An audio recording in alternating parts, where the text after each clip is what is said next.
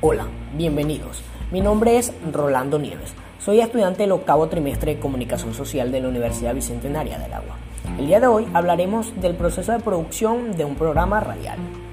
Para iniciar, es fundamentalmente conocer que la radio es un medio de comunicación que con el paso de los años ha ido recobrando gran importancia en la vida cotidiana.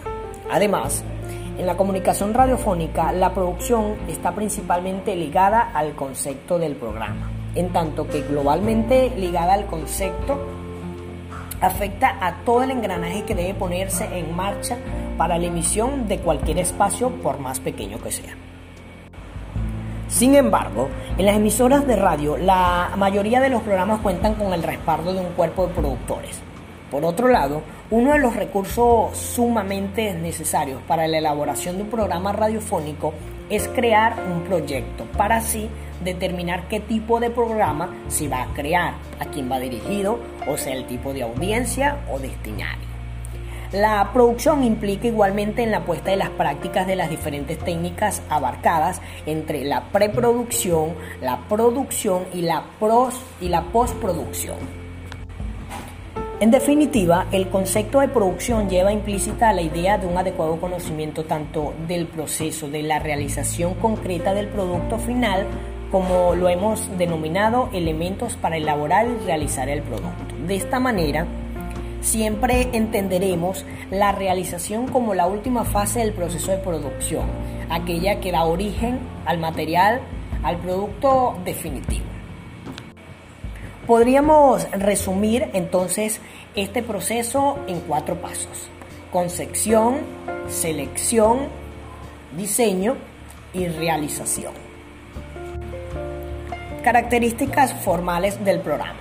Horario, a qué hora sale el aire, la duración, cuánto durará, su frecuencia y nombre. Bueno, pensar en el nombre tiene que ser creativo y original.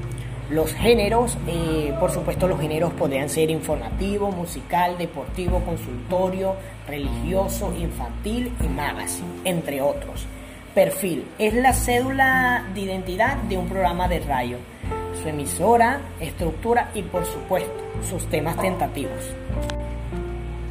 Finalmente, el lenguaje radiofónico es el lenguaje que se utiliza en la radio. Sintonizar una emisora de radio sumerja al receptor en un universo sonoro capaz de despertar un cúmulo de sensaciones y emociones que difícilmente afloran con el consumo de otros medios de comunicación.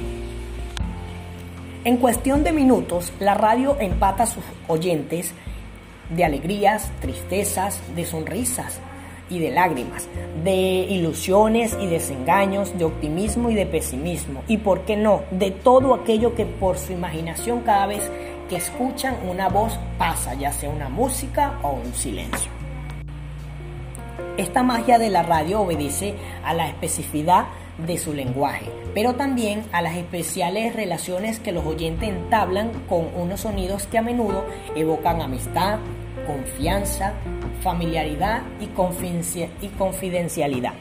Es evidente que sin la existencia de este lenguaje y sin la existencia de un, código conjunto de normas y reglas, eh, den sentido a ese lenguaje. Difícilmente podríamos hablar de comunicación.